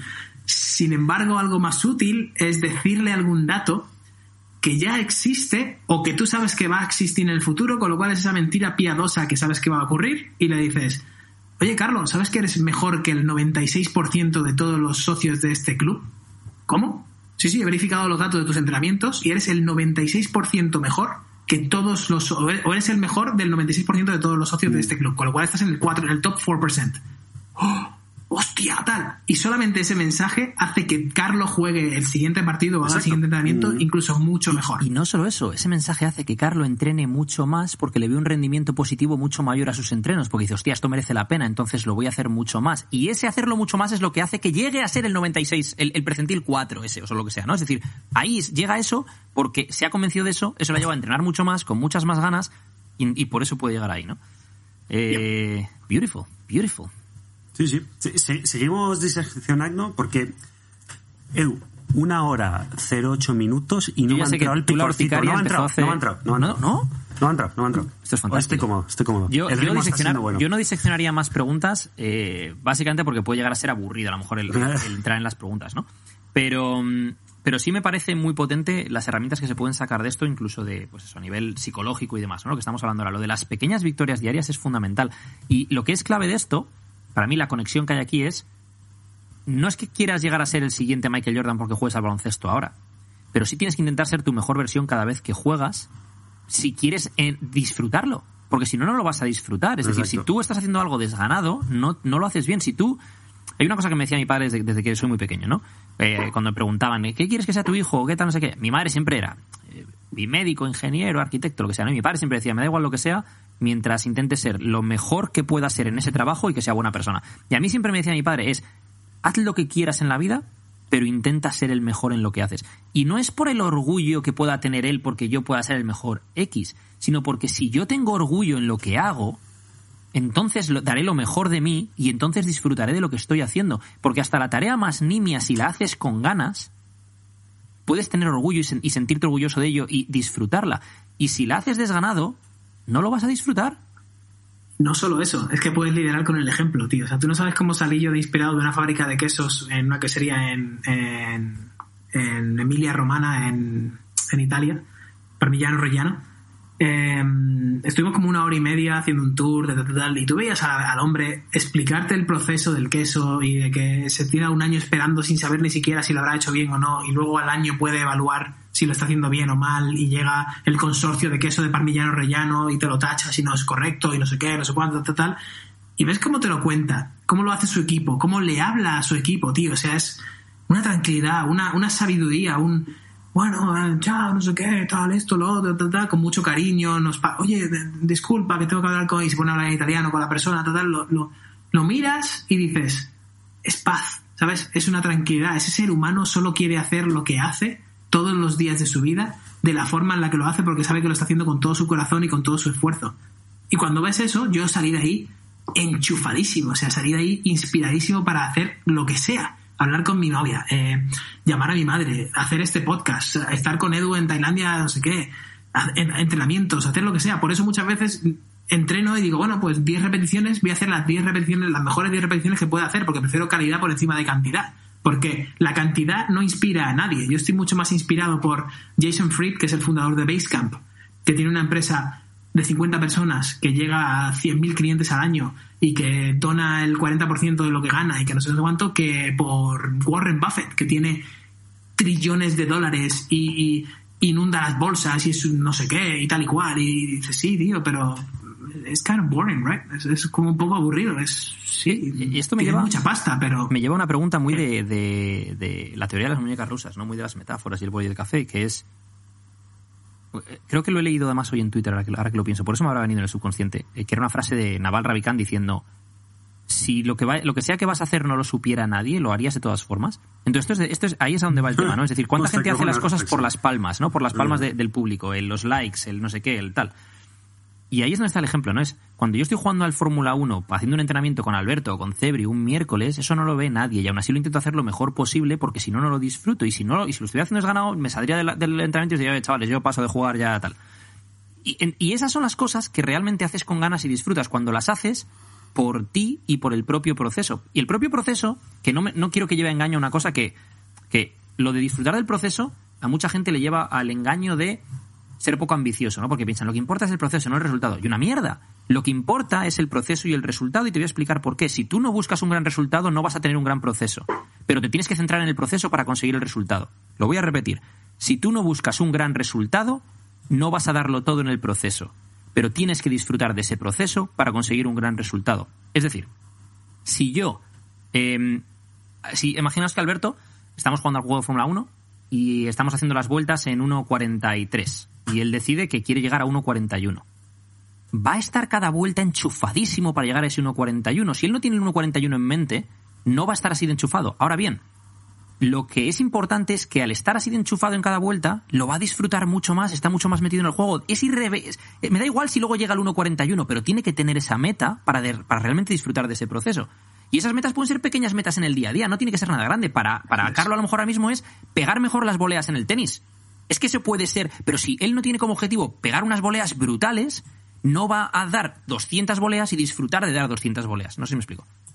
Yo tardo en escribir un artículo fácilmente 8 horas de trabajo total, que pueden repartirse en un total de 2, 3, 4, 5 semanas, un mes, dos meses, o sea, a veces se extiende mogollón, pero son 8 horas de trabajo concentrado para mí ocho horas de trabajo concentrados es, es, es, un montón, para mí y para cualquier ser humano. O sea, concentrarte en más de 50 minutos ya es, ya es un esfuerzo y luego empieza a caer mucho tu concentración. Pero lo hago porque podría estar sacando artículos como churros y, escribir para el SEO y, ser el número uno en Google por, no sé, eh, cómo quemar grasa con Herbalife y lo que sea, ¿no? Pero, pero no, quiero ser útil entonces me siento mal cuando me siento que no estoy siendo útil, con lo cual no, lo publico, borro y seguramente es un error y cualquier gurú del marketing y de la productividad y un Warren Buffett o empresario tal te diría, tío, te estás dejando dinero en la mesa y tal. Pues sabes qué, prefiero dejar dinero en la mesa, pero tener la mente tranquila y saber que estoy haciendo mi mejor queso, volvemos a la analogía del queso, que tener la quesería más grande y hacer un queso mediocre y sí, sí, saca el queso, saca el queso, da igual, como esté, sácalo, sácalo, véndelo, véndelo. Y que nadie hable de ti, o que nadie vaya a tu funeral, o que nadie... Así, el Alberto ese era uno que tenía ahí una cuenta de Instagram que ponía cosas tal, pero se murió y ya no... no, que, que, joder, pues parece que no, pero echo de menos las, las, tonterías que ese tío ponía en Instagram y los, y los memes estos que ponía. ¿Sabes, ¿Sabes lo que es potente aquí? Tú no sacas artículos de mierda, es decir, le dedicas si hace falta ocho horas entre escribir, editar, volver a revisar, volver a tal, pero no te paraliza para empezar. El problema es cuando la gente quiere que sea perfecto de inicio y eso le paraliza y por eso no lo hace. Que o sea, es el otro extremo, ¿no? Está el extremo del mediocre y está el, eh, que es un lado, o cualquier mierda ya está, y está el extremo de si no es perfecto, ni lo empiezo. Si no sé si, si no sé si va a ser perfecto, si no sé. Que eso es lo del tío del queso. No, el tío del queso hace el queso. Y si en un año no es perfecto, pues qué putada. Pero he hecho 100 quesos y, y 70 han estado de puta madre. Y si no hubiera hecho 100, claro. no habrían salido 70. No hubiera salido ni, O sea, si no los hubiera hecho, no hubiera salido ninguno, ¿no? Y eso creo que es súper potente, tío. Esto es, Carlos va a llegar ahí a dar la volea y a lo mejor sus primeras voleas son una mierda. Pero si él fuese ahí pensando, joder, mis primeras voleas van a ser una mierda y el profesor no, no va a estar impresionado con mis voleas y voy a quedar mal delante de la gente. Entonces nunca, nunca aprendería a dar una volea. Tienes que tener mm. como objetivo hacerlo muy bien pero no te paralices por no estar en ese punto del camino. De, hecho, hemos estado, eso creo que lo puse hace poco en, mi muro, porque es un vídeo que grabamos hace cuatro años hablando de este tema, ¿no? De no te paralices por no estar en el punto del proceso en el que está la gente a la que tú admiras. Porque todo el mundo ha empezado desde, desde un punto en el cual no eran buenos, no eran mediocres, hasta el más talentoso, ¿no? Porque hasta el más talentoso tiene que meterle horas, tiene que meterle tiempo. Es decir, que Alberto es bueno escribiendo es obvio, si no, no escribiría esos artículos. Pero hasta el que es bueno escribiendo le tiene que meter horas. Y la gente dice, no, es que eh, yo no soy bueno escribiendo, a lo mejor es porque no le has metido horas tampoco para llegar a ser bueno. Y es que no sabes que tú te crees que Alberto se sienta y en 20 minutos tiene ese artículo y por eso no y por eso tú no te pones a escribir. Para el cualquiera que quiera ponerse a escribir no se atreva, pues mira, te acaba de decir Alberto que él le dedica 8 horas. Con, habrá edición, habrá quitar cosas, se lo enseñará a lo mejor a Marina, lo leerá en alto, ¿qué te parece esto? Ah, pues mira, quito de aquí, quito allá. Y tú te crees que él se sienta y en 20 minutos ya te lo ha escrito. Y por eso tú no lo haces, porque dices, es que cuando yo me siento a escribir en 20 minutos no me sale un artículo como el de Alberto. Ya ni Alberto tampoco. Y cuanto más lo hagas, menos tiempo tardarás en hacerlo y más fácil podrás ver tus errores y mejor serás editando, que es otra cosa distinta a escribir. Escribir es una cosa, editar es otra. Entonces, al final, eh, voy a la parte esa de antes, ¿no? Querer conseguir un gran resultado, lo que sea que eso es para ti, en el ámbito que sea para ti. Es que un gran resultado, por ejemplo, a nivel de fitness no es pesar 100 kilos con abdominales y levantar 200 kilos de press de banca. Es que puede ser cualquier cosa. Puede ser llegar a hacer tu primera dominada. Puede ser el poder correr eh, un kilómetro sin ahogarte, lo que sea. Pero tienes que tener un- una, una cosa que para ti suponga un gran resultado como meta. Y esa meta se va a dividir en pequeñas metas diarias que son tus pequeñas victorias, que son parte del proceso. Y ahí está la magia. Y si te paraliza el... Es que todo el mundo lo está haciendo porque las redes sociales son muy, muy mm, ah, atrevidas para esto, ¿no? Nadie pone la foto de la ensalada que se está comiendo, ni la foto de su primer pino cuando no sabía hacer el pino y la hostia que se pega. Eh, no voy a decir nadie. Casi nadie lo pone. Porque hay gente que lo pone y luego dices, joder, yo por ejemplo luego llevo a la reflexión de tendría que haber documentado cada semana de mi pérdida de peso porque tendría información súper útil para un montón de gente que ahora tengo que luchar conmigo mismo para sacar, compartir, darle un contexto. Nada, imagínate simplemente documentar mis Documenta en aprendizajes. lugar de crear, que dice Gary, ¿no? Claro, yo estuve durante un año haciendo la dieta cetogénica. Durante otro año estuve haciendo la dieta anabólica de Antonio Di Pasquale. Que, tiene menos Ah, Ma- sentido Mauro todavía, ¿sabes cómo ¿no? decir? Eso, Mar- Mauro, perdón, Antonio es el otro. Antonio, el doctor Sí, Antonio. sí, eh, sí, Ah, ese es, ¿cómo se llama? Sí, sí, ese, eh, que ese- sí, ese es de los suplementos y tal también. Ah, ¿Cómo se llama? Sí, sí, sí. Sí. Hice un montón de cosas, ¿sabes? Es que, que, que no se enseñe o que en el perfil no ponga hashtag paleo o, o lo que sea, no significa que no se hayan hecho. Lo que pasa es que mucha gente no lo comparte. Yo no lo comparto. Yo no comparto mi... A lo mejor pongo una ensalada para inspirarte y para decirte, tío, también se pueden hacer de forma rica, pero nadie te va a poner una ensalada con un trozo de tomate y tal. Mi cena de hoy. Eh, no, pero... Que Carlos no suba vídeos dando boleas no quiere decir que no esté dando boleas. Y que me esté grabando. Ojo que puede ser un documento brutal para esos podcasts, ¿eh? Ojo, lo dejo, ojo, lo dejo, ahí queda. lo dejo ahí colgando. Eh, bueno, chicos, eh, hay tela que cortar, se pueden sacar vídeos, trozos, un podcast, eh, de verdad lo digo, de una forma totalmente objetiva. Eh, ha sido un, un podcast brutal. Muchas gracias, Alberto, por estar otra vez con nosotros bueno, más que bienvenido a, a- iba a decir equipo, pero esto es una familia literal. O sea, ya el otro día Edu me, va- me confirmó como que voy a ser uno de los padrinos de su boda, así que ya somos familia, totalmente. Nice, nice. Qué guay. Muchas gracias por, por Le, invitarme. le dije que eso sí iba afeitado. sí, Ese fue parte de la conversación. sí, sí. Pero afeitado la cabeza, en plan a los No, no, no, no, no, la, la barba, la barba. Que tú no me has Ah, visto con mucha vale. barba. Es que- dejo de ser vale. Carlos. Empieza a Y ser me convierto Ahmed. en Ahmed. Ahmed. Y, que no, y, que no, pa- y que no pasa nada por ser No, Ahmed. no. Pero es que, pero es que eh, Carlos, no, es que se le pone cara de turco, tío. Sí, sí. En serio, ¿eh? En serio. Es, es, es brutal.